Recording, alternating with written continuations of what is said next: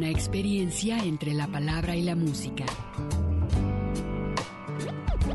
El tintero. Daniela, por dentro está llena de puertas. Por eso canto a las cosas que me va dando la vida. Dándole a la simple, trabajaba la modista. Las expresiones de un canto. Todos vieron amores y alegarán su vista al volver. El tintero. Bienvenidos. Golondrinas viajeras que vuelven de nuevo a su hogar.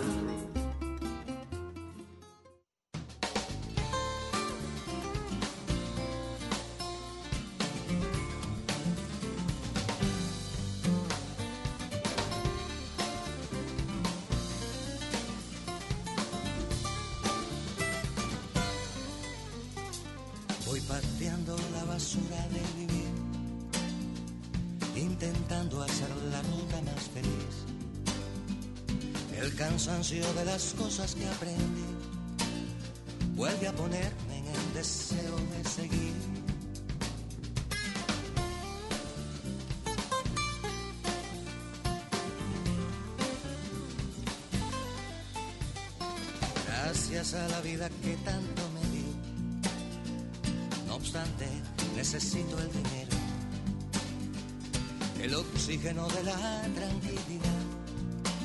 Cuesta carísimo y sigue injusta la igualdad. Revolucionadamente yo diría, sexualísimas verdades te daría. Descartando la solícita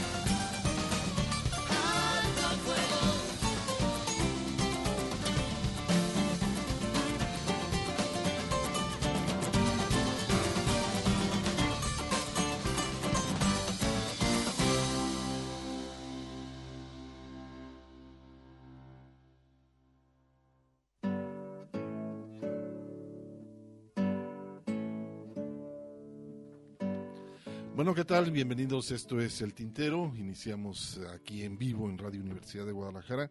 Muchísimas gracias a Gustavo García, que está en la operación técnica. Muchísimas gracias. Mari Salazar en la asistencia estará con nosotros, por supuesto, estas dos horas aquí en Radio Universidad. También, por supuesto, quiero decirles que, bueno, ya se incorpora Tarcís Kim con su colaboración un poco más adelante, ya está con nosotros. Eh, también estará el buen Cobacho, la Covacha Callejera, también un poco más adelante. Y, por supuesto, me da muchísimo gusto recibir a mi compañero en la conducción, que es Ernesto Ursúa. ¿Cómo estás, Ernesto? ¿Cómo estás, Hugo García? Buenas tardes a nuestro público Radio Escucha. Qué bueno que nos acompañan la tarde de hoy, que inician vacaciones eh, y que bueno, nosotros también tomamos la determinación después de muchos años de volver a hacer el programa en vivo en vacaciones, eh, teniendo en cuenta pues esta situación, ¿no, Hugo? Esta situación en la cual primero pues estuvimos un muy buen rato fuera del aire por la contingencia y ahora aprovechando pues si, si no hubo ninguna objeción por parte de, de dirección, y me río, ¿verdad? Este, pues nosotros estamos a- al aire aprovechando esta situación, así que eh, qué bueno que nos acompañen, estamos en vivo, estaremos en vivo estas tres semanas que normalmente tomábamos eh, durante estas vacaciones, así que los invitamos a que nos acompañen de aquí hasta las 19 horas, 7 de la tarde, toda, ahora sí ya 7 de la tarde, y empezamos con esto de Santiago Felio, Alto el Fuego, Hugo. Así es, un tema interesante de este compositor cubano que lamentablemente muy joven se, se fue, le dio un paro cardíaco.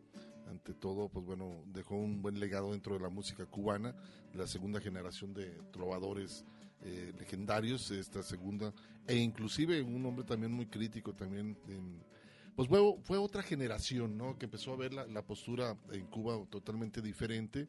Eh, hasta eso eh, nunca recibieron la, la- lo que tenía que ver con pues la censura, ¿no? Eso Y- es cierto. Y eso, y eso suena muy interesante porque, bueno, de, de otros puntos de, de América Latina se veía que se censuraba mucho la, música cubana, las críticas, que por eso mucha gente se salía artistas. Pues no, la verdad que este, inclusive llegamos a tener una plática con él muy contradictorio porque eh, un hombre que casi no le gustaba dar entrevistas. No le gustaba y, y- y en esa ocasión platicó con nosotros este, pues muy abierto, ¿no? Muy sencillo y con mucha disposición, Hugo. Así es, pero bueno, vamos a, a continuar.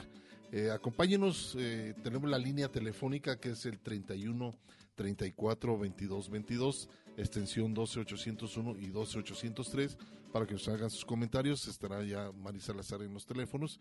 Y también tenemos la página abierta del Face, la página es El Tintero, para que nos hagan sus comentarios, sugerencias a través de este medio de comunicación.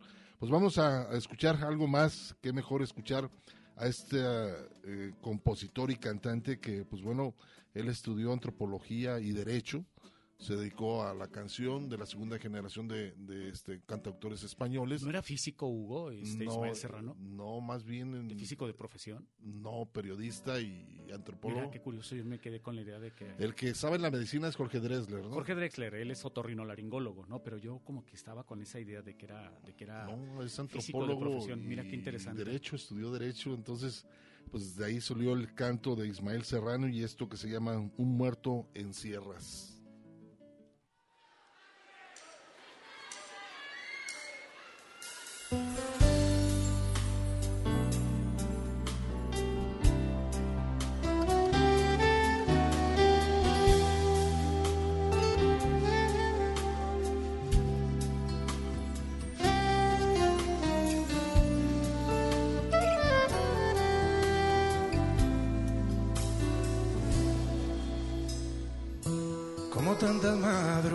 Encerrados en un coche.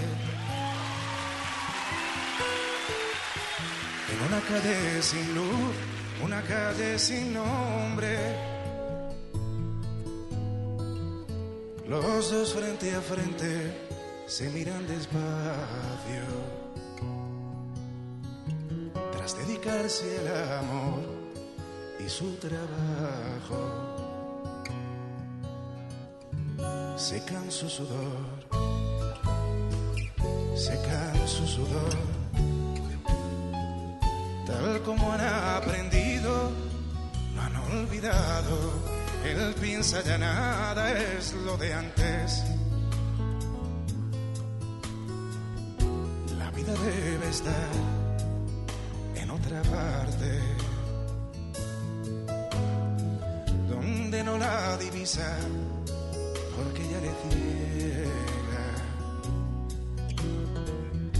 con cárceles de oro, con amor sin tregua.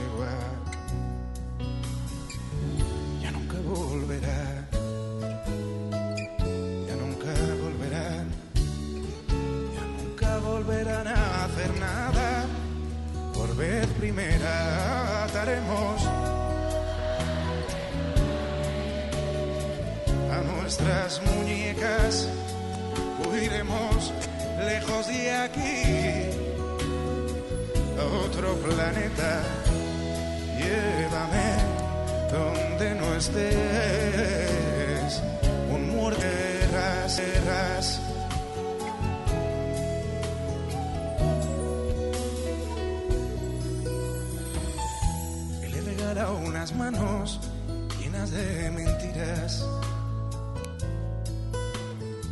Ya no le parece tan bello el cuerpo que acaricia.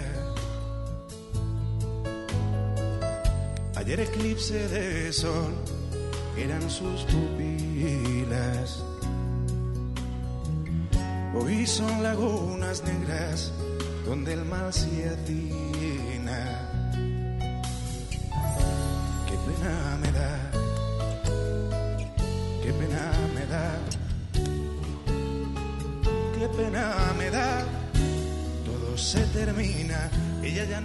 Sus vicios, le busca en los, los ojos. Pasa un ángel volando y se encuentra con otro. Ayer sus dos brazos eran fuertes ramas donde guarecerse hoy son cuerdas que atan.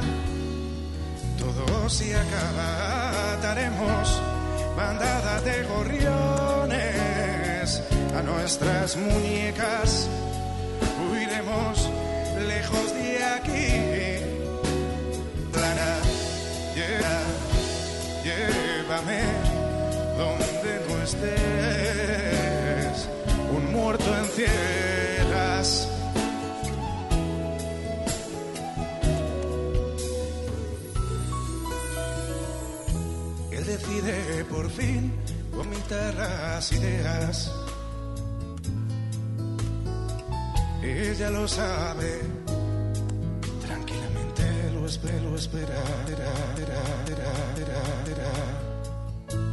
era, Su fuga es de preso. Ella no lo mira, no aguanta su aliento. Ya llegó el final.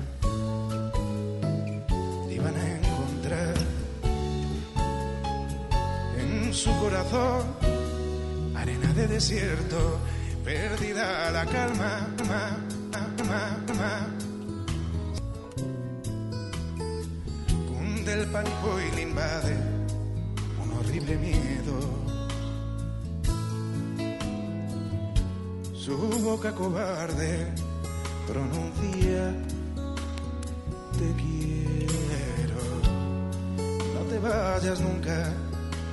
te vayas lejos. Y ella echa a temblar, ella echa a temblar, ella a temblar. Yo también te quiero.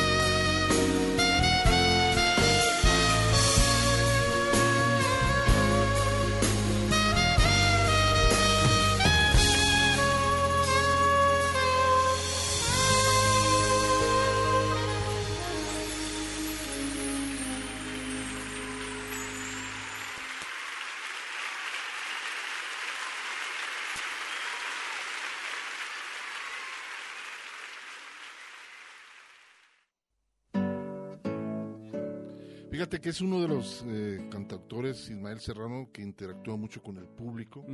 Este, me ha tocado escuchar algunos conciertos que lo hace muy ameno. Es, eh, ya ves que hay algunos compositores, cantantes, este, que van rola tras rola, Sí, seguido. tema tras tema y como que les surge ya terminar la- el concierto, no interactúan con, con el público. Y Ismael sí, fíjate, es, es un- uno de los que está este, ¿Sabes? viendo e inclusive también se ha acercado mucho con algunos otros este, compositores más jóvenes, eh, interactuando uh, con arreglos diferentes. ¿no? ¿Sabes quién también le gustaba mucho interactuar con el público? Alberto Cortés. Le encantaba platicar con la gente. El problema es que tú ya lo veías una vez y eran los mismos chistes, concierto tras concierto, año tras año, ¿no? Entonces ya te la sabías, ¿no? Iba, iba a hablar de algo Alberto Cortés y era el mismo chiste que contó el año pasado, el año antepasado. Pero no únicamente con los chistes, también a veces eh, coincidía a veces eh, el hecho de, en una entrevista también por ahí lo llegó a mencionar eh, Pablo Milanés, el hecho de, de que a veces ya era muy cansado que el mismo público le pedían las mismas canciones, ¿no? Que no se podía ir del, del concierto Sin tocar Yolanda, Sin ¿no? tocar Yolanda. y él ya harto de repetirla. despacio, ¿no? Ajá. Y, y son temas muy, muy, muy buenos, digo, a final de cuentas eh, el público se encargó de, de este, pues de chotearlos, ¿no? De De, que- que mucha gente inclusive lo llegara a cantar en otras versiones, ¿Qué pasó en otros con arreglos, ¿no? Fíjate que eso que mencionas eh, pasó con coincidir, ¿no? De, de Alberto Escobar. Y, y- y- y lo menciono específicamente el caso de coincidir o, o el caso de Fernando Delgadillo, hoy ten miedo de mí, o hay amor, porque precisamente en el, en el cuestionario que nos enviaba Gerardo Peña, quien saludamos por cierto, eh, eh, preguntaba algo así, ¿no? Que ¿Cuáles considerabas que eran las mejores canciones este, que Ah, del habían cuestionario. hecho, del cuestionario que nos había compartido? ¿Y por qué no? Y entonces yo le mencionaba, eh, citaba el caso de estas canciones, ¿no? Que a pesar de, de- de que ahora ya nos pueden resultar, entre comillas, aburridas por, por tanto que las escuchamos, tienen un gran valor, ¿no?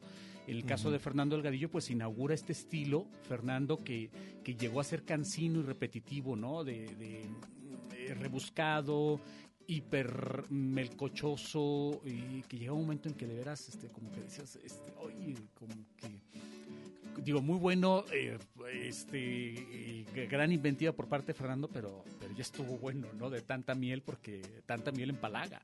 Y ese, y ese es el caso, ¿no? Lo que terminó desafortunadamente ocurriendo con, Coincidir, que en todos lados la oímos, o lo que le pasó a Pancho Madrigal con, a, o a Gabino Palomares con... Eso no le pasó a Oscar Chávez, por cierto, pero y con sus respectivos temas, ¿no? Este Jacinto Zenobio, La Maldición de Malinche. Bueno, no le pasó a Oscar Chávez porque siempre también como eh, cantante y en sus presentaciones era muy, muy seco. Sí, sí, entonces. Hasta para las entrevistas, Sí, sí, se ¿no? lo- O sea, se era le, pidieran lo que pidieran, él, él, él cantaba lo que él quería cantar, ¿no? Y a veces eh, cuando andaba Se de buenas se prestaba para, para, para cantar El infierno es amor, que es el, nume- el nombre original de Por ti, ¿no? La canción que todo el mundo co- conoce como Por ti. Pero sí, es, es eh, también porque el mismo Oscar Chávez tam- también no permitió que, que eso terminara ocurriendo con, con su obra, ¿no? Aparte de la de la vasta obra discográfica por parte de Oscar Chávez. Claro que sí. Bueno, vamos a continuar y en el caso de Fernando Medina es un hombre que ya lleva como 20 años dentro de la canción y pues bueno, él es de Guadalajara, ha dado recorridos por toda la República con su canto y también es un, hombre que también maneja mucho esa reflexión social y en este caso vamos a escuchar El Sueño de Oro a ver qué les parece y Evelyn Cornejo es una cantante joven chilena, a ver qué les parece esto que se llama Alerta.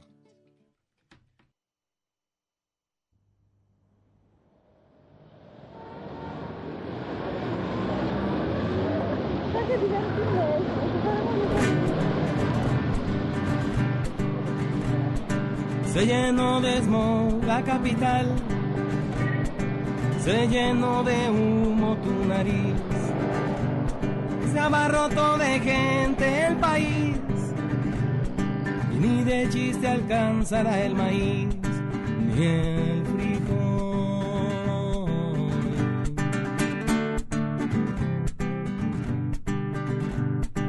Se llenó de perros la ciudad, se llenó de tiras en festín sobre el infractor vehicular y el pobre provinciano que ande ahí ya cayó.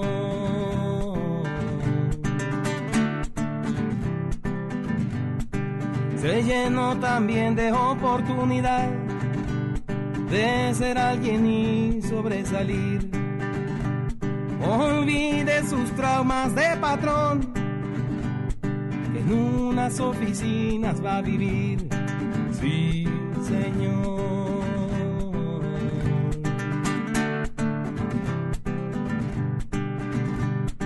No tengo trabajo, me quedé sin hogar. Mi mujer se fue al carajo, la crisis me quiere ahorcar. Aún recuerdo mi rancho, donde era yo el capataz los animalitos mi cosecha eran mi vida en paz. Pero vino el sueño dorado, las luces de la ciudad. Y que va de un rancho a un reinado, y luego la realidad, y luego la realidad y luego la realidad. Quítese señora, hágase a un lado, no estorbe, hágase para allá. Al metro no pueden pasar sus ni el perro, ni el perico, ni el costal. Mejor hágame caso, o llama a la seguridad. Afuera tome taxi o pecero al centro de la ciudad. Que poco le falta ese infierno. Esa es la verdad, es la realidad. Esa es la verdad, es la realidad.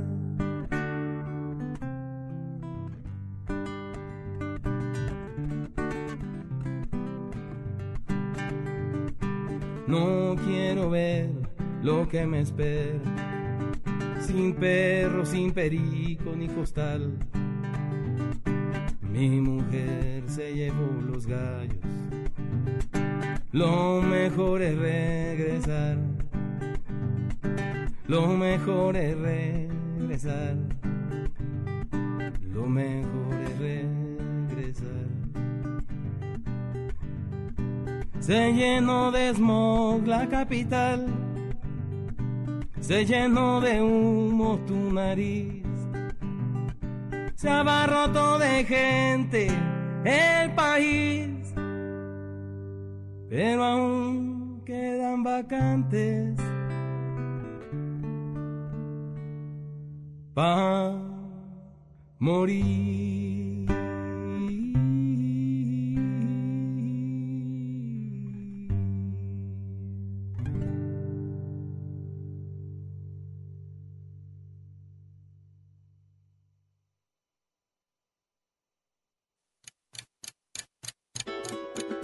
El tiempo tiene su historia.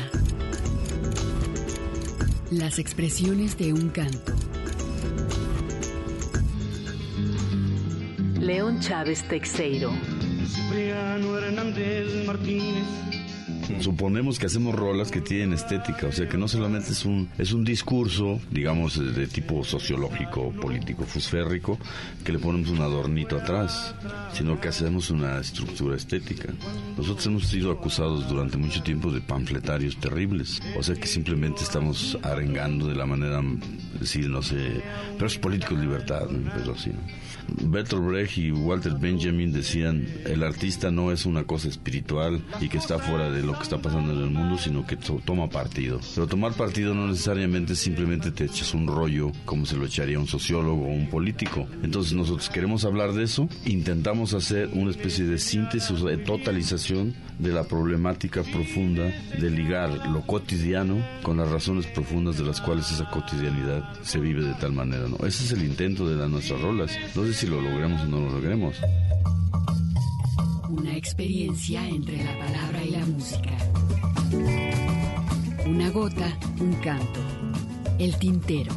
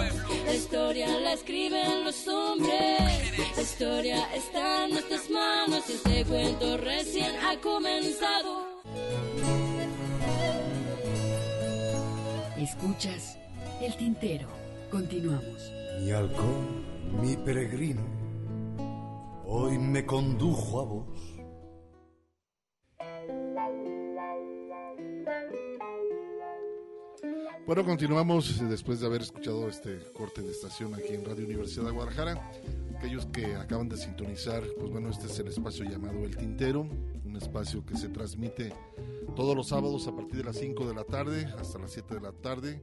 Por supuesto, aquí en la frecuencia del 104.3, El Tintero, un espacio por lo regular llevar música latinoamericana, trovadores, roleros, música independiente, pues bueno, ese es la, el perfil de, de este espacio llamado El Tintero. Vamos a continuar y siempre damos un lugar y un pie a un espacio dedicado a una canción de Silvio, ¿no? Y siempre lo desarrollamos de una forma en que eh, para poder entender, ¿no? Los significados de, de la canción.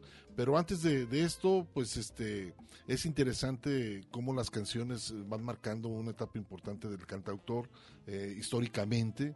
A veces nosotros le ponemos cosas eh, que no van pero a final de cuentas meternos un poco más Porque allá. es lo que entendemos, Hugo, de pronto. Eh, claro. Con, con hay términos, contexto referencias. inclusive tiene mucho que ver uh -huh. también hasta el significado de las palabras. Claro, ¿no? claro. Entonces, la acepción eh, que se le da en cada región. Exacto. Entonces, bueno, de eso se trata de que ahorita estamos este, pues, desarrollando parte de, de un tema de Silvio Rodríguez. Y hoy toca precisamente hablar de Sueño de una noche de verano. Silvio ha dicho en muchas ocasiones que cuando empezaba con la música, la gente le decía que hacía canciones raras y tristes. En esa canción específicamente, en esta canción específicamente, aclara que la gente le pide canciones bonitas, pero él se preocupa por las cosas que pasan en el mundo. En este tema, Silvio explica todas las cosas desagradables que hay en el mundo y que no le permiten cantar cosas bellas. A la letra dice, yo soñé con aviones que nublaban el día, justo cuando la gente más cantaba y reía. Yo soñé con aviones que entre sí se mataban, destruyendo la, la gracia de la clara mañana. Sueña con aviones que hacen que el día sea oscuro y feo, aviones de guerra justo cuando la gente era feliz. Otra vez la letra, si pienso que fui hecho para soñar el sol y para decir cosas que despierten amor, ¿cómo es posible entonces que duerma entre saltos de angustia y horror? ¿Por qué debería escribir cosas bellas si el mundo le provoca angustia y horror? En esta estrofa está el centro del mensaje. Si pienso que fui hecho para decir cosas que despierten amor, ¿cómo es posible que tenga pesadillas tan feas? Se pregunta cómo puede cantar cosas bellas con todo lo que está pasando en el mundo. A la letra, en mi sábana blanca vertieron hollín, han echado basura en mi verde jardín. Si capturo al culpable de tanto desastre, lo va a lamentar. Todas estas pesadillas las provoca alguien, hay un responsable de todo lo malo que pasa en el mundo. Otra vez la letra, anoche tuve un sueño y anoche era verano, oh verano terrible para un sueño malvado. Anoche tuve un sueño que nadie merecía, cuánto de pesadilla quedará todavía. Reitera lo desagradable de las cosas que pasan en el mundo y se pregunta durante cuánto tiempo la humanidad seguirá provocando guerras, la letra. Si pienso que fui hecho para soñar el sol, y para decir cosas que despierten amor, ¿cómo es posible entonces que duerma entre saltos de angustia y horror? Silvio explica esta situación de guerra no solamente con los aviones, también de combate, sino con gente confinada bajo tierra.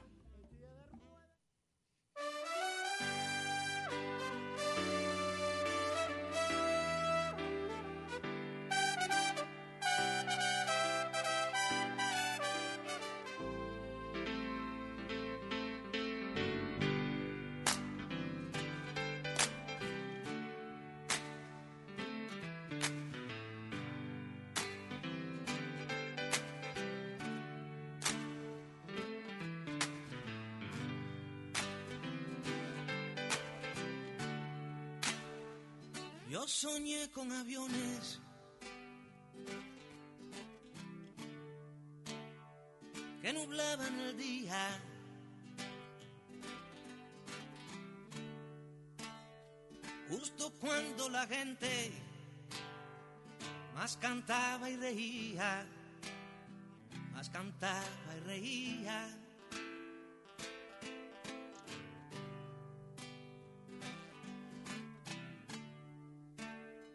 Yo soñé con aviones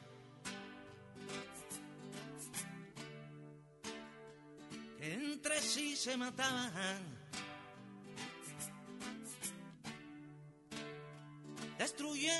gracia de la clara mañana, de la clara mañana.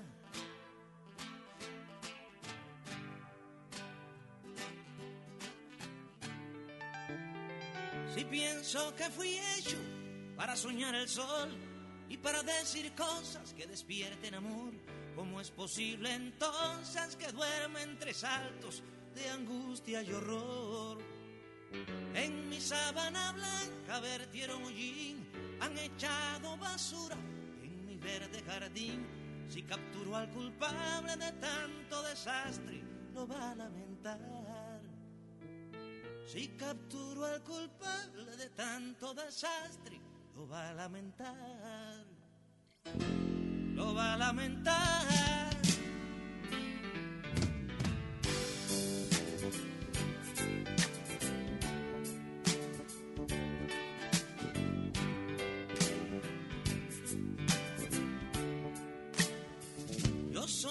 Agujero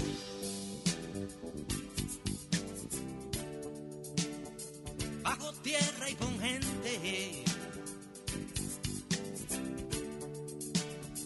que se estremecía al compás de la muerte, al compás de la muerte.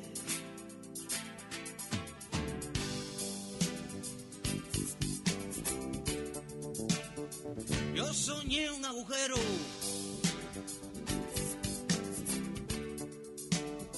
bajo tierra y oscuro.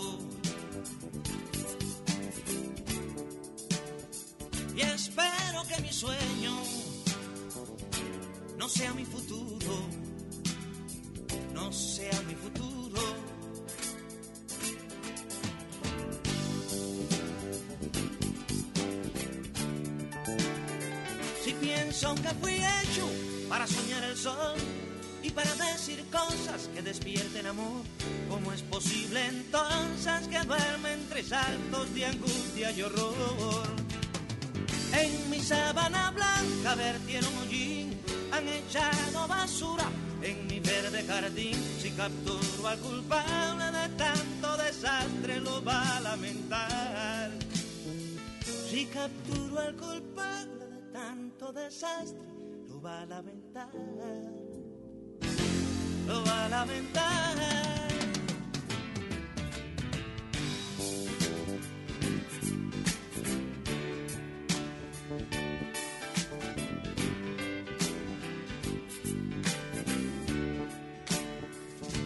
Anoche tuve un sueño.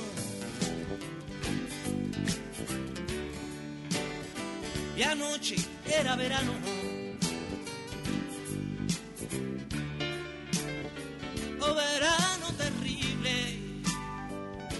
Sueño malvado, para un sueño malvado.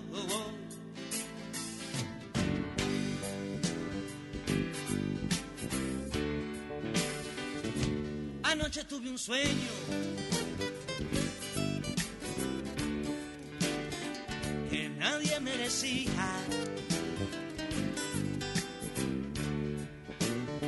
Cuánto de pesadilla quedará todavía. Quedará todavía.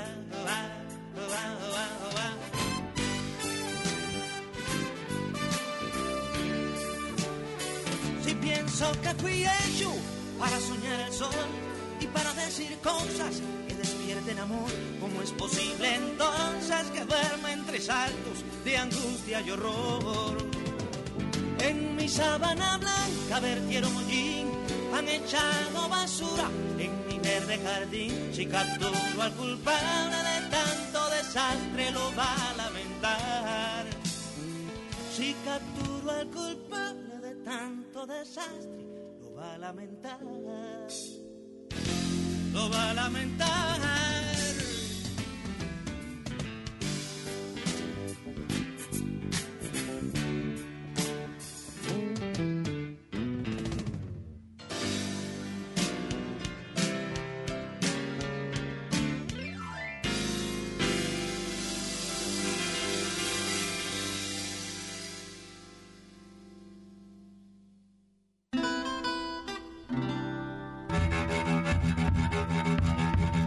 La covacha callejera. Un, dos, tres.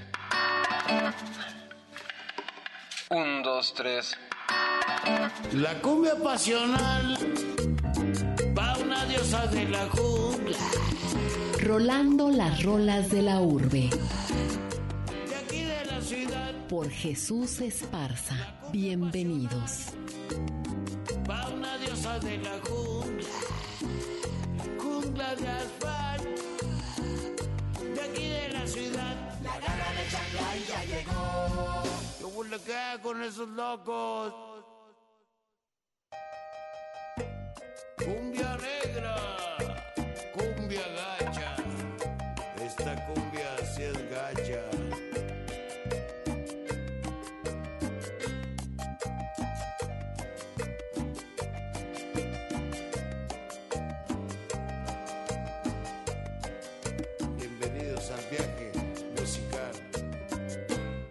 Cumbia pasional va una diosa de la jungla jungla de asfalto, de aquí de la ciudad.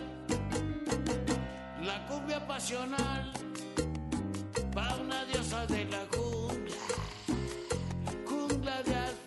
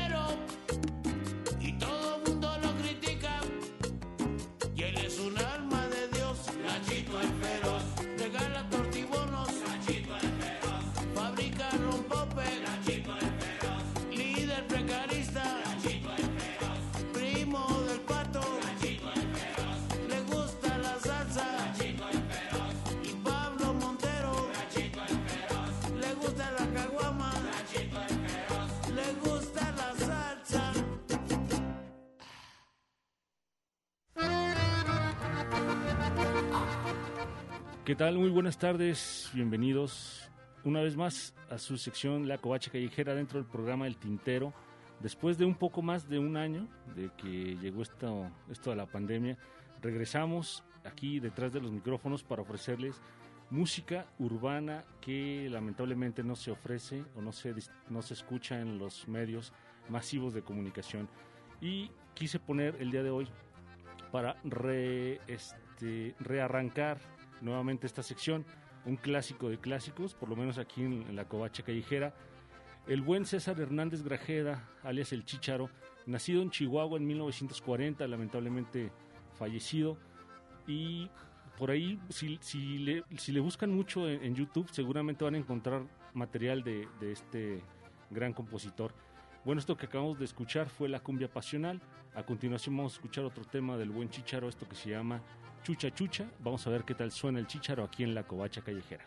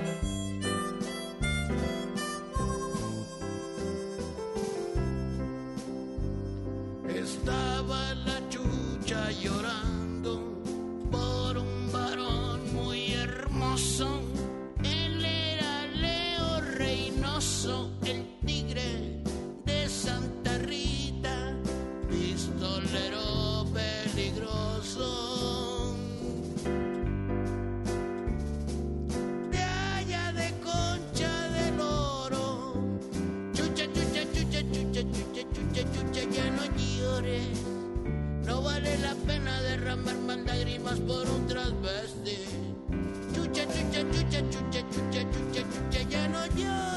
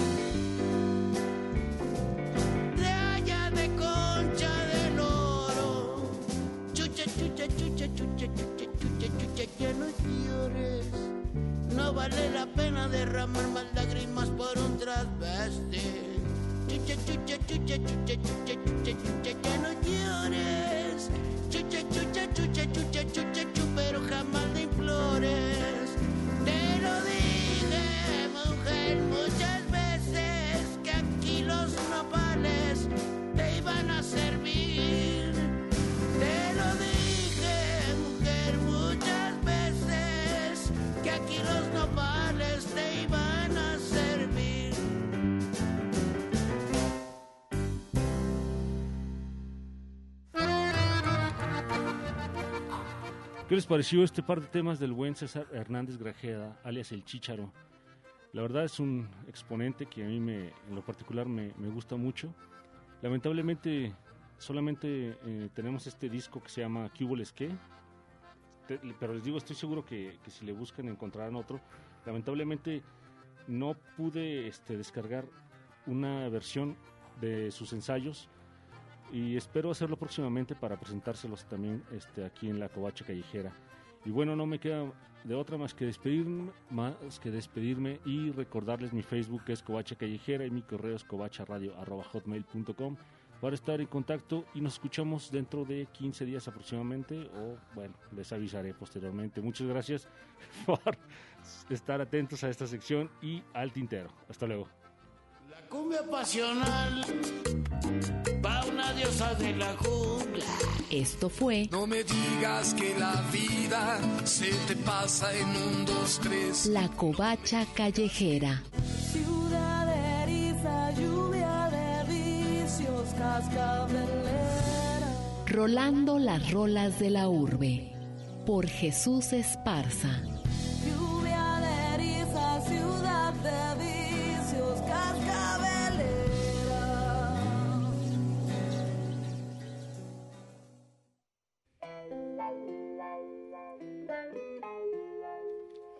Pues ahí está, regresamos después del extraño retorno de la covacha callejera.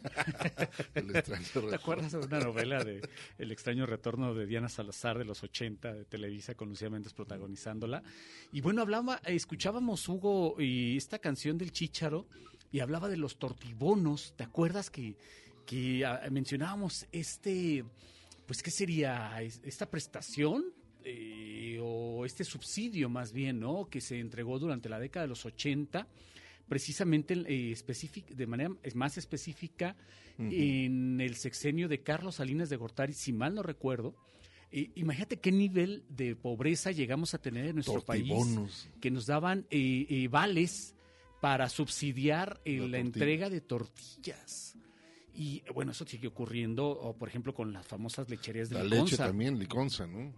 Pero, Hugo, o sea, eh, lo que. Y, y todavía hay gente que, que extraña esta situación, ¿no? O sea, es decir, estos tipos administrando la pobreza de manera atroz y, y- y dándose vida de, de- de- de potentados, de reyes. eh, líderes sindicales. ¿Recuerdas de la este, CONASUPO también? Que Exacto, la control CONASUPO. absoluto.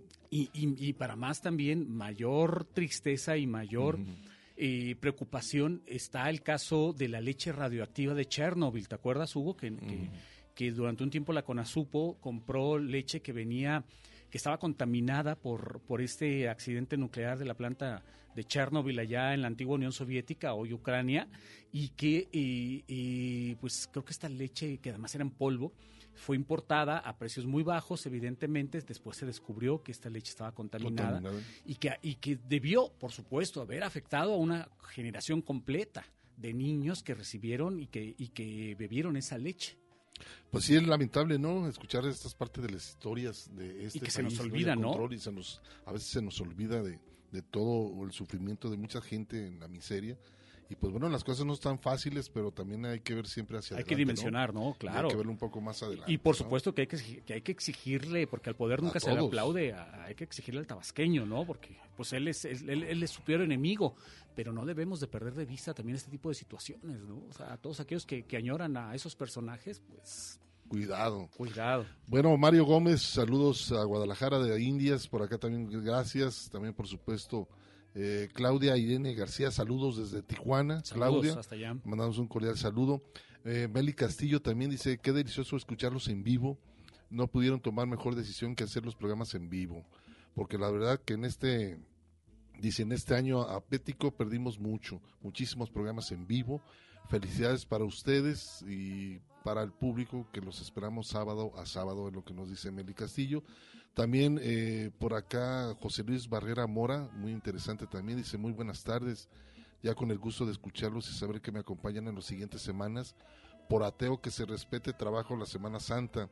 Me dio gusto escuchar a mi amigo y compañero de secundaria, en ese entonces no tan amigos, Fernando Medina de Lictus, que acabamos de escuchar hace rato, con quien me reencontré con la- en la cultura y que además cantó en la presentación de mi libro. Saludos y pues bueno, es lo que nos dice José Luis Barrera Morat. Te damos un cordial saludo, muchísimas gracias. Y vamos a escuchar un par de temas. eh, ¿Qué les parece si nos vamos ahora a- con esta afroperuana, que es Susana Vaca, que también, bueno, eh, que fuera también ministra de Cultura en, en Perú. En el Perú. Eh, interesante también. Y fíjate que en el 2020 ella ganó un, gram, un Grammy, por supuesto, a capela, en un disco que lo grabó en el confinamiento del- de, lo que nos dio el, año el año pasado. Y que, bueno, recibió muy buena aceptación por parte de algunos críticos de la música latinoamericana. Y en este caso, pues bueno, vamos a escuchar este tema que se llama Bartola y lo ligamos con Isabel Parra, esto por primera vez.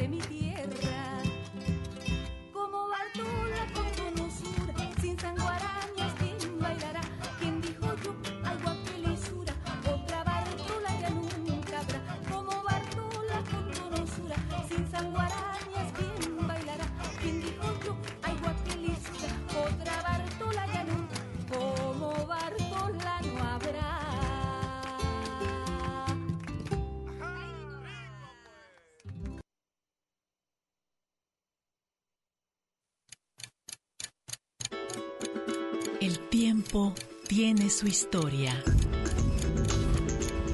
Las expresiones de un canto. Nina Galindo.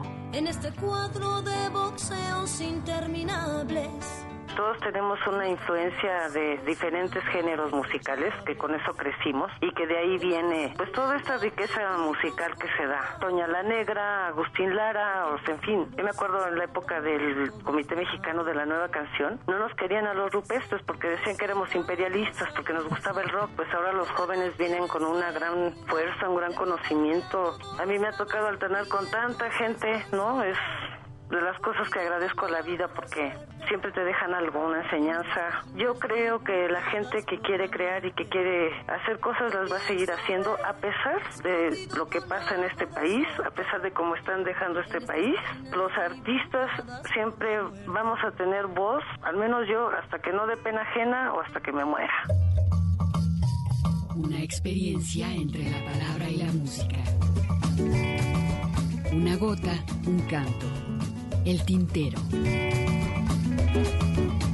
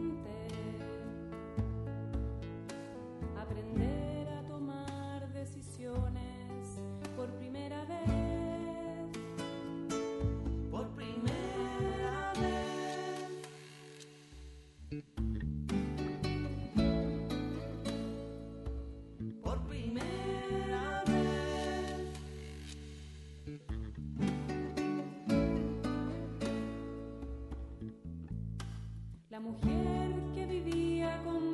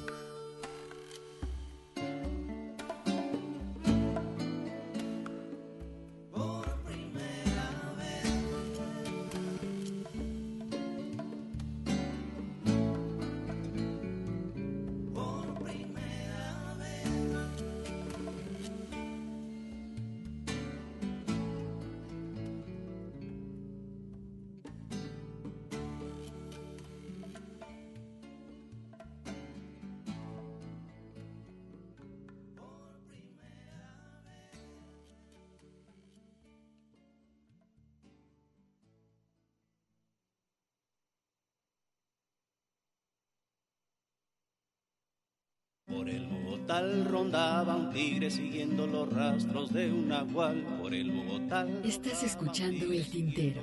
En un momento continuamos. No es verdad. Por el Bogotá rondaba un tigre. Yo era un virus tropical. Escuchas El Tintero. Continuamos. Está traficando con la con sus puntos de vista.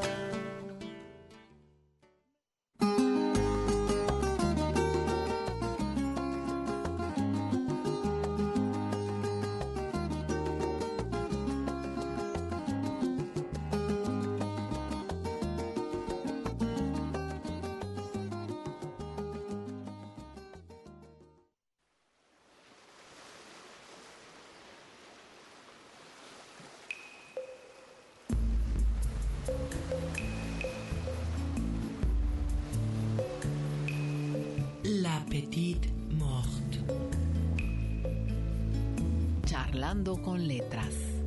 mojándolo todo, volando por universos de Con Tarcisia Kim. mojándolo todo. Este visto tantos versos que cuando se me pide leer alguno de los muchos miles de versos que conforman mis libros, suelo no atinar al, a lo ideal.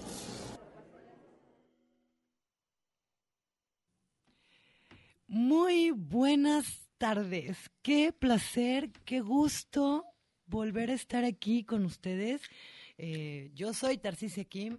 Estamos en Charlando con Letras después de un año de, o más de un, de un año, pues de no tener la oportunidad de, de poder compartir con ustedes esta sección que amo tanto, eh, que hoy en día eh, es para, pues para promover la poesía de pues de estos poetas que tanto queremos y que tanto admiramos aquí en ah, Charlando con Letras, en el programa del Tintero, en Radio Universidad de Guadalajara.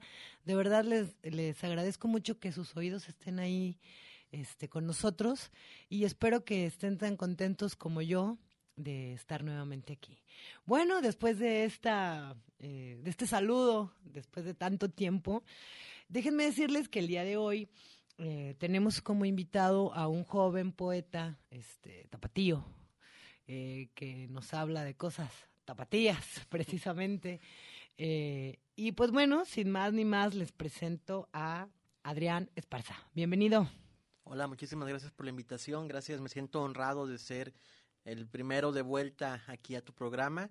Agradezco mucho el esfuerzo que hacen para promover las letras y pues gracias por, por considerarme para este espacio. No, pues gracias a ti por acompañarnos y darte la vuelta hasta acá.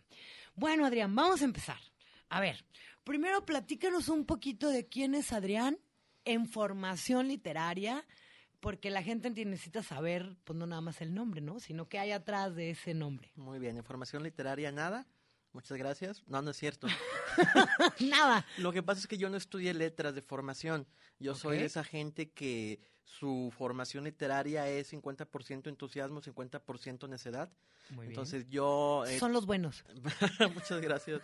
Yo, mi primer carrera universitaria fue artes visuales. Estudié fotografía en la UDG. Y digo primera, pues porque el mundo es muy complicado para tener solamente una licenciatura en artes. Hice una segunda licenciatura en la Universidad del Valle de México en administración. Ninguna, nada que ver con, con literatura, pero pues desde que yo era muy joven eh, tuve muy buenos maestros de literatura en la eh, preparatoria, gracias a Dios, y pues me sembraron la espinita, ¿no? Entonces yo, terminando la prepa, eh, sabía que quería acercarme más a las letras, ¿no? Y pues siempre he tenido como esta visión, pues, de, de conseguir, ¿no? O de, o de construir, ¿no? Elegí fotografía por un montón de factores diversos, pero yo no quería soltar la poesía, yo no quería dejarla de lado, entonces lo que hice fue que por esas coincidencias de la vida, yo tenía muchos amigos que entraron a letras y eh, comencé a acompañarlos, hice un par de clases, eh, un par eh, como más o menos dos semestres, ¿no? Entre clases aquí, clases allá, con un- sin nada de rigor, o sea, no crean que, que, que hice un esfuerzo muy sobrehumano en ir, eh, tomé las clases que me interesaban, en las materias que me gustaban, con la gente que me gustaba, aprendí mucho y de ahí pues seguí tomando diferentes talleres, diferentes, eh, eh, sobre todo espacios de intercambio, ¿no? Estos mentados talleres literarios tan famosos en la ciudad, he tallereado con mucha gente y ya tengo un par de años pues trabajando mi, mi propuesta, leyendo, escuchando y de ahí es donde viene pues todo esto que, que sigo tratando de mantener hasta ahora. Que se concretiza en un libro que tenemos aquí, eh, que se llama Tierra Natal. Fíjate que este libro es el cuarto libro que he podido publicar. Ok. El primero lo publiqué con Ediciones El Viaje, fue cuando tenía 19. Entonces, eh, ¿Cómo se llamaba ese libro? eh, Los ¿O Ojos de? Medusa. Los Ojos de Los Medusa. Ojos de Medusa, sí. Eh, eh, mi segundo libro se llamó Fractal, fue publicado con una editorial de Puebla que se llamó Rojo Siena. El tercero eh, se llama Eco, que precisamente fue publicado en Tijuana con una editorial que se llama Kodama. Y este cuarto libro fue publicado aquí en Guadalajara y lleva por nombre Tierra Natal. Tierra Natal. Ahora, ¿qué nos puedes decir de Tierra Natal, que es el libro que ahorita vamos a, pues, a hablar un poquito más de él? Pues fíjate que el texto como tal fue escrito en mi estadía en Tijuana. Yo tuve, por breves espacios de tiempo, visitaba Tijuana, iba y venía. Es una ciudad muy linda para la gente que no la conozca. Me sentía muy cómodo, me sentía muy en casa allá. Tenía gente que me quería mucho por allá, las cosas estaban fluyendo muy bien. Yo era freelance, independiente, ¿no? No tenía como ninguna eh, eh, cosa que me atara a la ciudad se presentó la oportunidad de quedarme allá por las coincidencias de la vida y lo consideré, lo pensé realmente, pero al final del día no me animé. Me regresé a la ciudad y precisamente este libro, estos textos de Tierra Natal son el diálogo interno, ¿no? De, de las cosas que tenía pendientes en la ciudad, de las cosas de la ciudad que me hicieron volver, de las cosas de la ciudad que no me gustan, de las cosas de la ciudad que me duelen. Y precisamente lo que trato de hacer es compartir cómo vivo mi ciudad pues, con el lector. Bueno, este libro, déjame decirte que, que realmente la portada está preciosa. Muchas gracias. este, y bueno, en cuestión del arte está, está muy, muy lindo. Eh, es publicado con el N, en- si no me equivoco, ¿no? Claro. En, recuérdame el, el nombre de la editorial del N. Sediciones. Ediciones. Muy bien. Este que le mandamos un fuerte saludo, por cierto, al N, que Claro. también ya estuvo aquí en el, en el programa. Y bueno, pues es un libro muy bonito que esperamos que pues tenga mucha fuerza y, gracias. y- y se, y se mueva. Y no nada más este, que también se muevan pues los otros tres libros que, que ya tienes. Pero, ¿qué te parece si nos lees un poquito de tu obra para que la gente sepa algo de lo que Adrián Esparza escribe y se puedan este, pues empapar de, de cuál es cuál es tu voz, ¿no? ¿Cuál es tu ritmo? Eh, voy a compartirles el texto con el que abre precisamente este libro de Tierra Natal. Ah, dice más o menos así. Soy de arena y de roca. Corro entre ríos, me empapo. Agua viva baila en mis tripas. Mi carne es polvo disfrazado. Las sonrisas que he dado son flores. Mi cuerpo nació en Guadalajara no por haberlo pedido. Fui labrado como las piedras se pulen en el río, como el risco toma la furia del mar. Soy las olas que me golpean y las calles que transito. Soy las sirenas y los camiones, la gente que muere en los asaltos, las iglesias y los bordeles. Mi lengua es campanario donde duermen aves. Las palmas de mis manos son parques. Nací en Guadalajara y me persiguen desde hace años sus ruidos. Los edificios dejan sus cimientos para seguirme. Escucho el tráfico cuando cierro los ojos y murmullos de gente que dice mi nombre.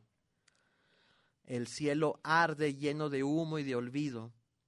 Este aliento es el vaho ácido de una ciudad que suda polución y llanto. La ciudad tiene las cañerías más bellas de todas. Los niños juegan dentro de ellas y, y las risas se confunden con la mierda y las esperanzas. Mi ciudad tiene grandes esperanzas. Mi ciudad tiene tantas esperanzas que unas terminan matando a otras. Se odian. Todo lo que da esperanza ruge, ladra. Lo mancebo se pudre. Lo frágil, lo delicado. Mi ciudad exige tener garras y saber andar en el lodo. Soy ciudadano del país de las bestias. Mi cuerpo es una manada hambrienta. Mi cuerpo es un lobo en esta manada de ruinas, de hienas, de tigres que han perdido sus rayas. Soy una bestia salvaje nacida en Guadalajara, donde los soles se apilan sobre los edificios, donde los soles andan por la calle y son perpetrados por perros salvajes. Mm, bravo. Muchas gracias. Bravo, bravo. Gracias, gracias. La verdad es que me da gusto escuchar un poema eh, nacido, creado o pensado en, en esta ciudad. Eh, no porque sea tapatía, que sí lo soy, claro, y orgullosamente, pero no es como el tema muy normal, ¿no? Como, o como un tema muy recurrente. Me parece un tema original y pues también nos das la oportunidad de ver la perspectiva de una persona, que en este caso eres tú, o de un poeta, que en este caso eres tú, de cómo viví, cómo vive su ciudad, ¿no? Cómo es su ciudad, cómo la percibe. Y pues espero que al público también le agrade esta idea, ¿no? Y, y pueda compartir eh, y disfrutar este, este libro, que nos gustaría saber dónde lo pueden conseguir. Pueden seguirme en Instagram como ealosgdl. un inbox y podemos hacer toda la transacción necesaria para que puedan conseguir este librito o pueden buscarme en Facebook como Adrián Esparza. Adrián Esparza, sí, tal Así cual, es, en tal Facebook. cual, ¿Y cómo está la foto? Porque luego hay 20 Adrián Esparzas y ¿cuál Claro es la que foto? sí, es, es una foto a blanco y negro, tiene un banner que precisamente describe un poquito de mis actividades eh, y es una página de fans, ahí pueden darle me gusta, pueden seguirme. Perfecto. Bueno, tenemos un escritor tapatío que nos está hablando de Guadalajara, muy joven, que tiene 30 años. Ay, muchas gracias, yo ya siento la vida encima, oye. Ay, no, no, no, cariño, te falta mucho por vivir. No pienses eso. Eh, eh, ¿Es, es ánimo o es amenaza? Es ánimo, es ánimo, pero la amenaza no, no termina, siempre va pegadita de la mano. pero independientemente de eso, un chico muy joven que ya tiene la- a- a- en su haber, en su historial, cuatro libros publicados, que pues aunque no se preparó en letras directamente, definitivamente tiene un conocimiento de las letras y lo estamos viendo aquí, si no, no se hubiera realizado esto.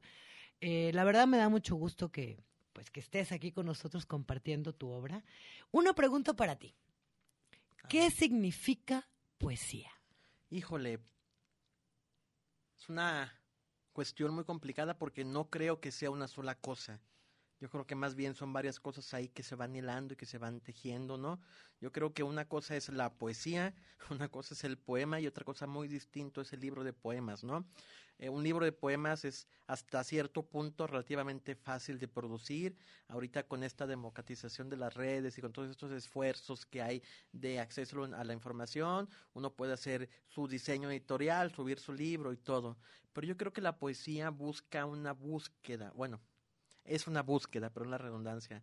Lleva a cabo este esfuerzo de mirar hacia adentro. Yo creo que el origen de la poesía es una mirada al interior para buscar.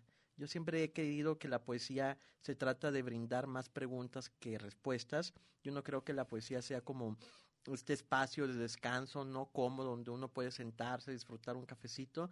Yo creo que la poesía es confrontación. Yo creo que la poesía, igual que toda expresión artística, tiene la obligación de confortar al oprimido y de perturbar al opresor. Tiene como esta necesidad de, de hacer visibles cosas que no pueden ser visibles a través de otro modo y es una ah, ah, visión compartida. Yo creo que el autor dentro del poema forja estas ideas, estas imágenes, estos espacios y el acto poético es compartir estos espacios creados con el lector, ¿no? Porque finalmente, por muy bella que sea la poesía, creo que lo que cierra la obra es la apreciación del público, ¿no? Yo creo que lo que cierra es el poder desprenderse de este texto y compartirlo con alguien más. Yo siempre he creído que eh, las obras, o al menos mi obra en particular, eh, debe de dejarle algo al que lee lo que escribo. Cuando estaba recién en la preparatoria yo tenía un librito de poesía, obviamente con toda la ingenuidad juvenil, ¿no? Que hablaba de mis exnovias y de todas estas cuestiones.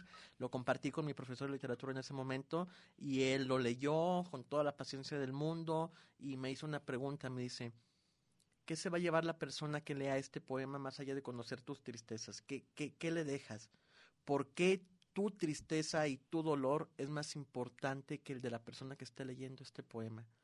Este libro está muy bonito, tus imágenes, tu metáfora, tus figuras, todo muy bien, pero yo creo que hay más.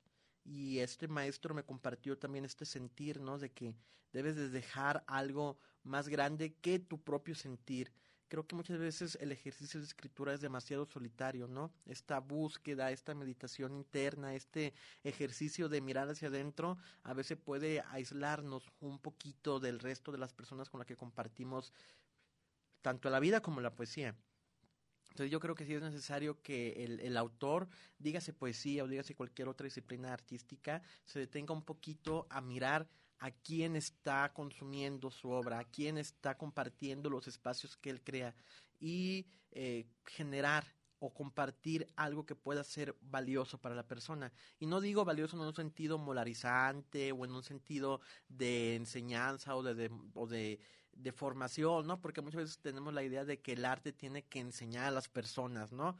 No creo en las... Eh, en la poesía pedagógica como tal, ¿no? Yo creo que más bien es una búsqueda personal y lo que el autor hace dentro del libro Poesía es compartir sus búsquedas y sus procesos con sus lectores e invitarlos a que también hagan los recorridos pues que hemos hecho para llegar a estos pequeños fragmentos que podemos encontrar dentro de los libros. Ok, autores que te han influenciado. El primer autor que leí, la primera antología de poesía que yo leí, eh, eh, me la regaló mi padre en la secundaria. Yo leí este librito y dije, güey, no sé qué es esto, pero es hermoso y quiero hacerlo yo también. Fue una antología de Jaime Sabines. Jaime Sabines fue un poeta que me ha marcado mucho desde mis orígenes y todavía tengo mi librito de ¿Cuál cabecera. poema de Sabines? Híjole, algo de la muerte del mayor Sabines, toda la antología me parece algo potentísimo. Los amorosos, disculpen por el cliché, pero me encanta. Yo amo la tía Chofi. La tía Chofi, Amo la tía. Chofi. Yo creo que es uno de los poemas que más he disfrutado de Sabines. Tarumba me parece bellísimo, Adán y Eva también.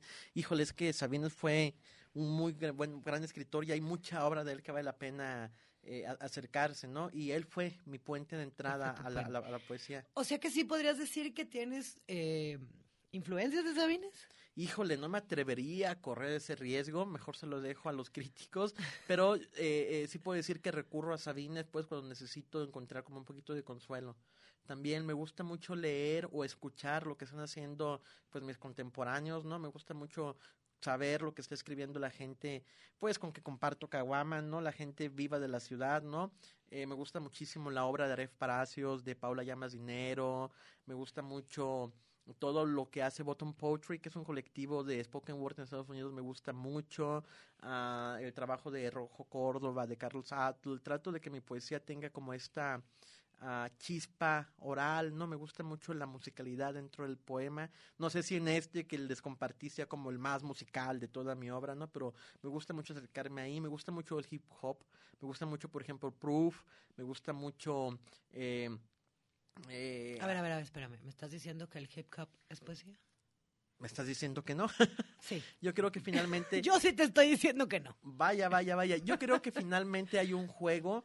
eh, eh, eh, las, las métricas, las imágenes, no digo que todo, ¿no? Pero sí hay momentos o sí hay instantes que yo sí puedo re- rescatar como tal. Estoy de acuerdo contigo, pero no es poesía, es hip hop. La Claro. poesía es poesía, el hip hop es hip hop. La poética del hip hop me ha nutrido Esa para es otra cosa. textos. La poética del hip hop te la, te la creo. Claro. Pero el hip hop no es poesía, es hip hop. Y la poesía es poesía. Ese es mi punto de vista. Claro, a lo mejor a la gente no le importa, ¿verdad? Porque Claro. me están entrevistando a mí, pero no me podía quedar con eso. Sí We creo. agree to disagree. Está bien. Luego, luego haremos un debate más profundo.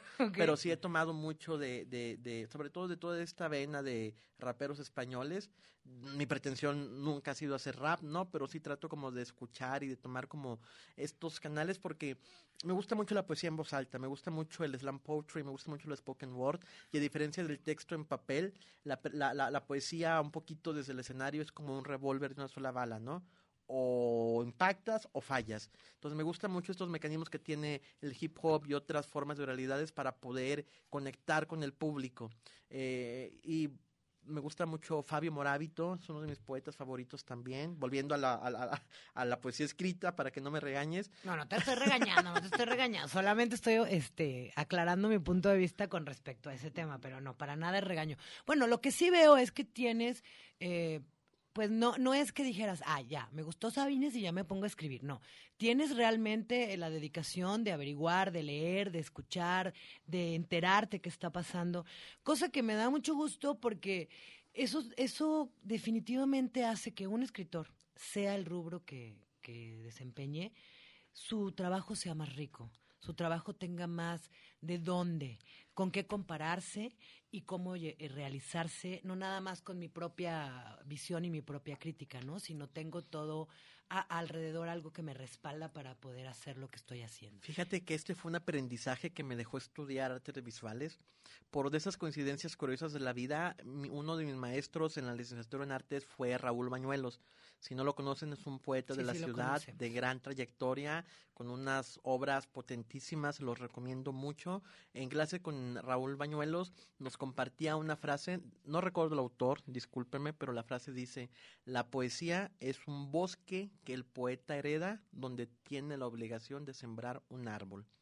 Entonces, me parece irresponsable los autores que no se dedican a conocer su entorno. O sea, tenemos dos mil años mínimo, o sea, mínimo, dos mil años de poesía más todo lo que se escribió antes de Cristo. Tenemos tantísima obra ya construida, ya creada, ¿no? Y tenemos tantos referentes y tantos libros que hay que visitar que crear un libro nuevo es un acto de valor. Definitivamente. No estoy tratando de quitar eh, eh, eh, emoción a la gente que está escribiendo. Escriban, tomen el riesgo, afronten las consecuencias de escribir, pero no olviden pues de que están rodeados, ¿no? Y de que por todos lados que busquen hay poesía, por todo lado que busquen hay creación y la mejor forma de nutrirse pues es tomar de la gente que ya recorrió estos caminos. Claro. Bueno, ahora eh, les quiero hacer una invitación a todos nuestros radioescuchas. Tenemos dos libros de, de Adrián este, Esparza que nos trajo para regalarles a ustedes precisamente. Así que se pueden poner en contacto ah, aquí con nosotros en cabina. Mari Salazar les tomará sus, sus datos. Las dos primeras personas que se comuniquen con nosotros al 31 34 22 22, extensión 12801 y 12803. Se van a llevar estos dos libros que, pues, aquí Adrián nos, hizo el favor de compartir con ustedes. Por favor, llámenos, pues están listos y calientitos para, para salir y, que sean leídos. Y pues bueno, Adrián, se nos acaba el tiempo. Fue un gusto y un placer este pues tenerte aquí con nosotros, que nos contaras quién eres, qué haces, cómo lo haces y pues que la gente se entere un poquito más de los poetas que tenemos aquí en Guadalajara, que están haciendo obra activa, viva y real. Muchas gracias. Al contrario, muchas gracias a ustedes. Estoy muy contento de haber sido considerado para la invitación. Si me permites, quisiera mandar un saludo a Ale que nos está escuchando y un saludo a toda la gente de Bar Fetish que también está conectándose por acá. Agradezco muchísimo la invitación. Enhorabuena y que siga eh, surgiendo muchos proyectos aquí. Muchísimas gracias. Gracias por todos tus buenos deseos. Saludos a toda la, la, banda que nos está escuchando de parte de Adrián. Y bueno, pues yo triste, tristemente me despido de ustedes. Eh, fue un placer y como cada sábado, gracias por sus oídos. Esto fue...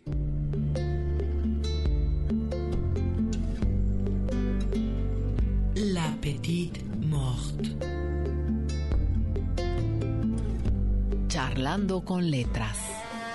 L'amor che muove il sole e le altre stelle. Con Tarcisia Kim. Este que ha sido un poema muy comentado por muchos de mis críticos y amigos y colegas, que titulé en 1983. Por el Bogotá rondaba un tigre siguiendo los rastros de un nahual. Por el Bogotá. Estás escuchando el tintero.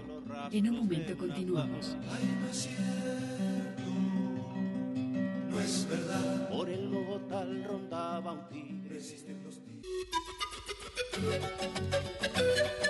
Una pausa para llenar de tinta nuestras plumas. El tintero.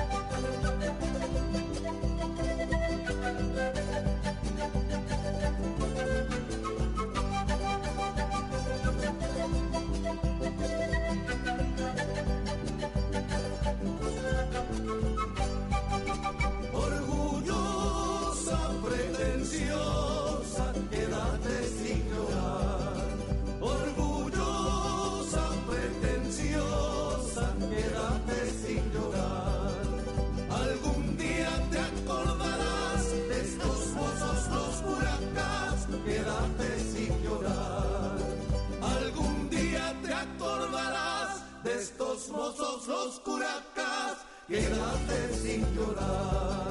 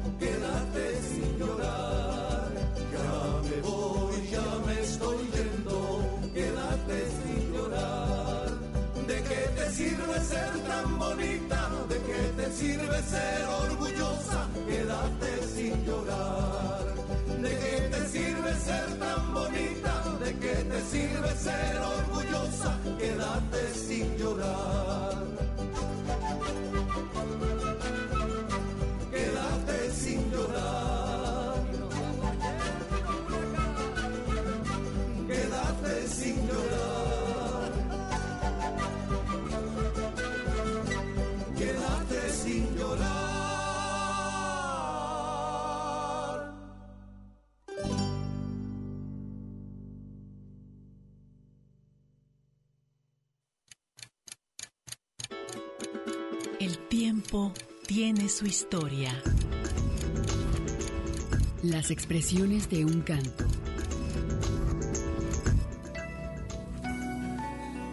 Víctor Heredia. Me preguntaron cómo vivía, me preguntaron. Esta canción ha sido siempre un reflejo de nuestras sociedades, parte de la cultura de nuestros pueblos, expresa concretamente el sentimiento, la expectativa, la esperanza los pueblos americanos. Por lo menos esta es la canción en la que yo estoy comprometido la de que muchos compañeros que entiendo ustedes están pasando en su programa. La música, como lo decía antes, al igual que el resto de la cultura, es justamente una expresión, yo diría, casi fundamental, porque es para mí la expresión más alta del espíritu humano. Y evidentemente denuncia, evidentemente eh, se manifiesta, evidentemente acompaña. Quizá no modifique una canción el pensamiento sustancial de un ser humano, lo que sí hace es reconfirmarle que hay otros que al igual que él sueñan con un mundo distinto. Una experiencia entre la palabra y la música. Una gota, un canto. El tintero.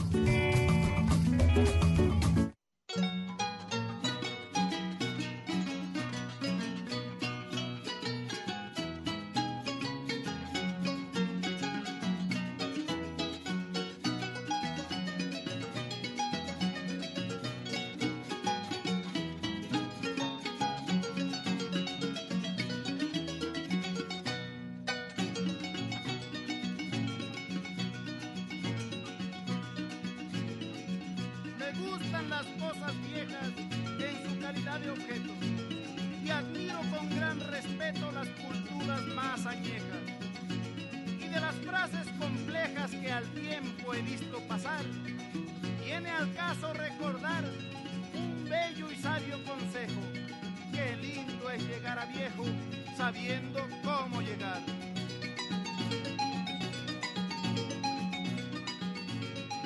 Por buscar una esperanza encontré la diferencia de la vieja coincidencia y la nueva semejanza. No hace falta la balanza ni pararse ante un espejo. Si lo chueco es disparejo, semejante coincidencia. La misma diferencia que hay de lo nuevo a lo viejo. México es viejo y actual, viejo el partido de Estado, viejo el peso renovado, viejo el fraude electoral, viejo el sistema social, viejas las desigualdades. Con tantas antigüedades, la vieja deuda es feliz, porque México es país de viejas actualidades.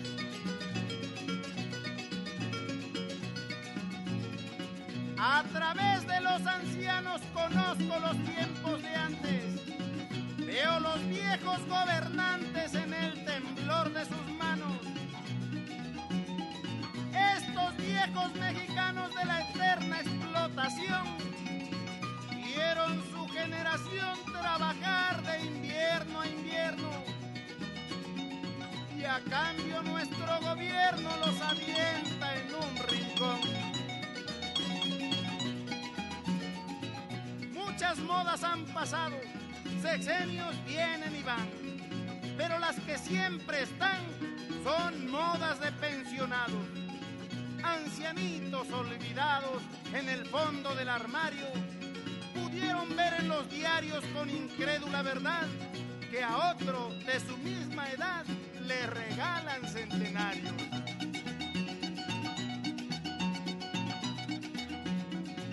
El derecho a antigüedad, ley de la decrepitud, lo hace flor de senectud y Dios de longevidad. Señor de la ancianidad de México y sus problemas, no necesita teoremas quien no tiene lucidez. Simplemente tu vejez resume todo el sistema.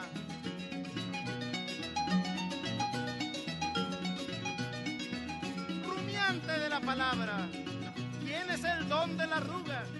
Qué joven es la tortuga en tu prehistoria macabra. Deja que tu boca se abra de manera natural y ante la ausencia dental, muéstranos con qué colmillo succionas el gran platillo de la tranza sindical.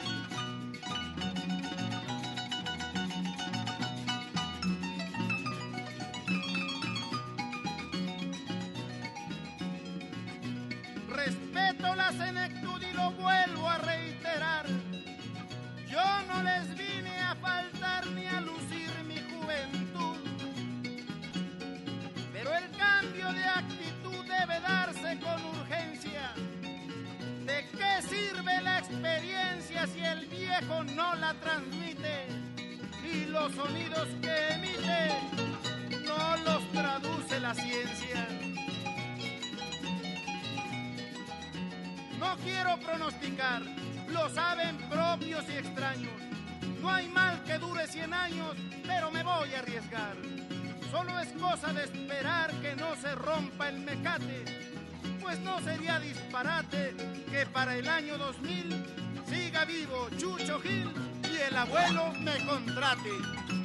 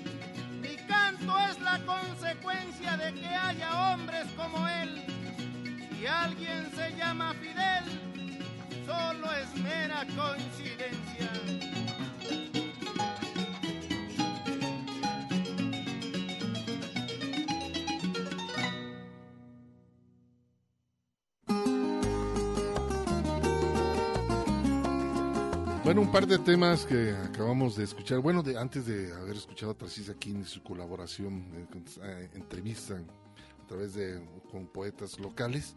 Pero bueno, no- vamos a continuar nosotros aquí en el tintero.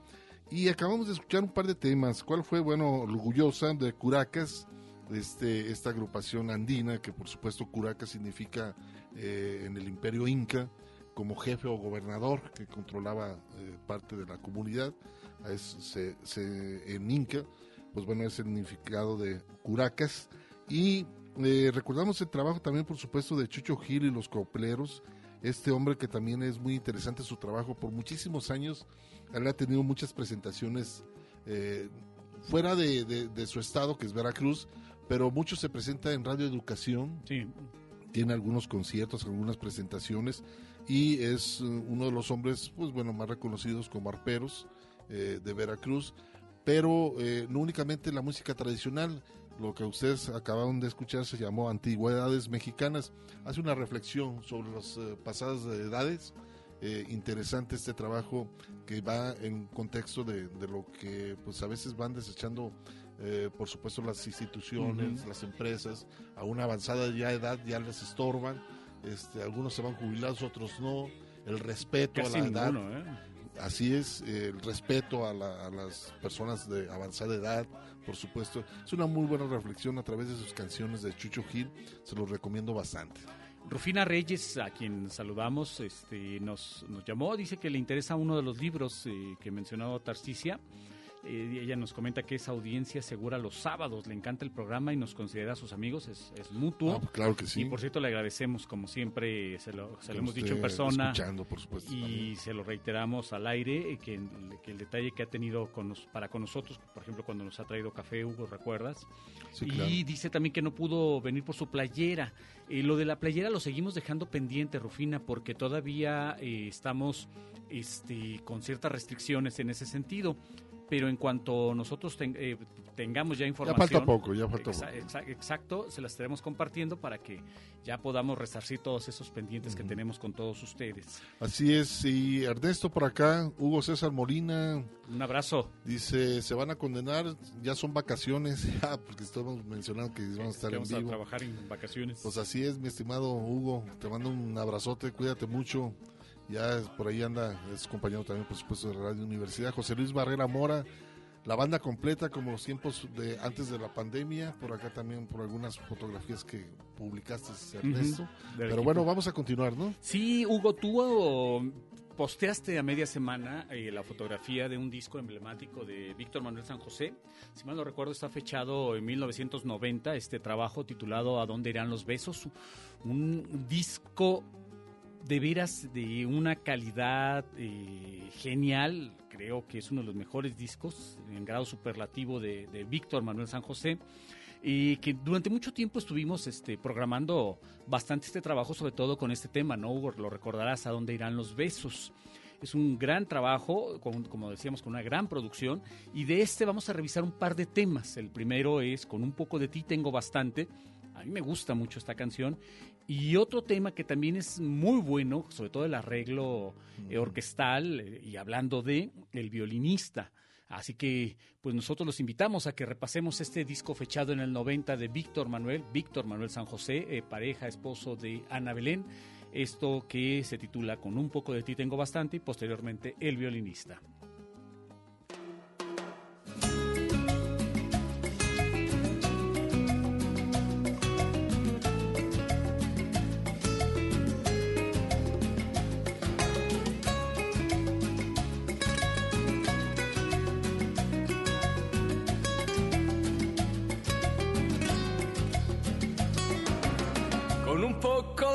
Tengo bastante.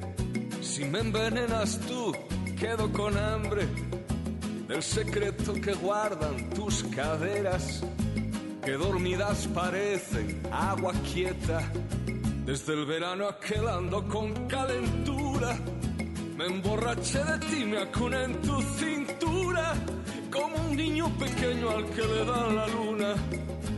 Eso fue para mí cuando te vi desnuda. Por tu culpa nació esta rumba. De tu risa la tentación. De tu pecho la margarita que igual me dice que sí que no. Por tu culpa nació esta rumba. Sabe a coco, canela y ron. Como un toro ciego en el ruedo, así te busca mi corazón.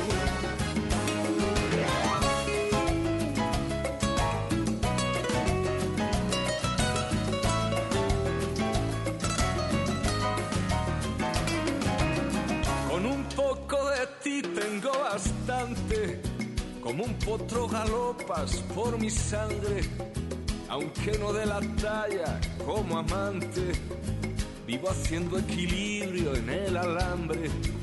Siempre regreso a ti cuando pierdo el camino. Siempre me salvas tú si me burla el destino. Tantas veces pensé no debía haber nacido. Aunque para nacer no te piden permiso. Por tu culpa nació esta rumba. De tu risa la tentación. la margarita que igual me dice que sí que no. Por tu culpa nació esta rumba, sabe a coco, canela y ron. Como un toro ciego en el ruedo, así te busca mi corazón. Mira, que yo no sé decir medias verdades que no sé cómo dividirme en dos mitades, para quererte por igual, mañana y tarde. Por tu culpa nació esta rumba. De tu risa la tentación. De tu pecho la margarita que igual me dice que sí que no. Por tu culpa nació esta rumba. Sabe a coco, canela y ron. Como un toro ciego en el ruedo, así te busca mi corazón. Por tu culpa nació esta rumba. De tu risa la tentación.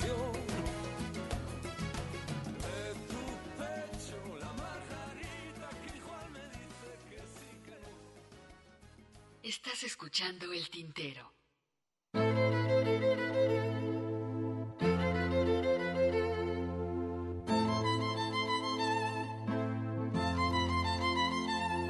No sé si me recuerdas, pero soy el violinista con las gafas de John Lennon y una vieja gabardina que pasó ayer por tu calle, consiguió escuchar tu risa y se la llevó prendida de una flor en su camisa.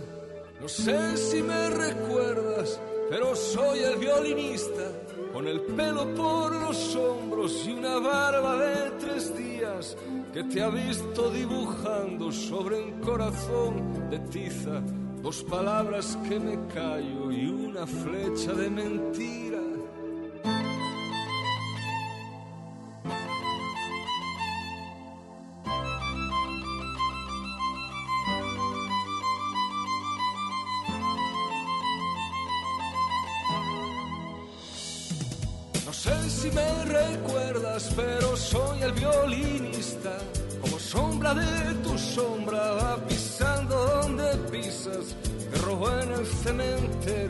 Cuatro rosas amarillas.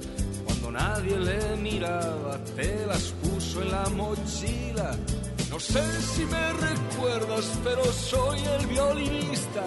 Al que acusa todo el barrio de mirar mucho a las niñas. Al que el vicio solitario pone ojeras en su rima y resume en su diario. Hoy la vi pasar deprisa.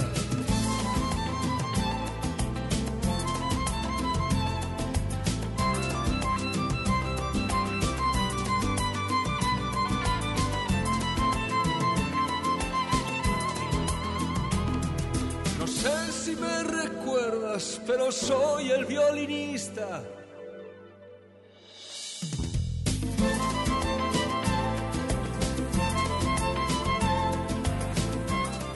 Pues llegó la hora de despedirnos. Muchísimas gracias a todas las personas que se comunicaron y estuvieron escuchando este espacio llamado El Tintero aquí en Radio Universidad de Guadalajara. Gracias a Gustavo García por la operación técnica. Muchísimas gracias.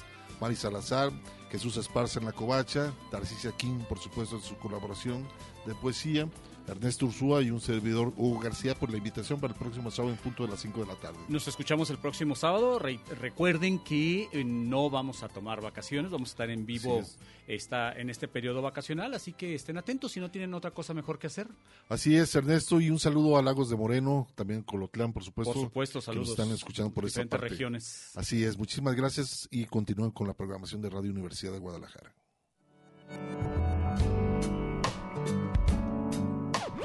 Esto fue El Tintero. Una experiencia entre la palabra y la música.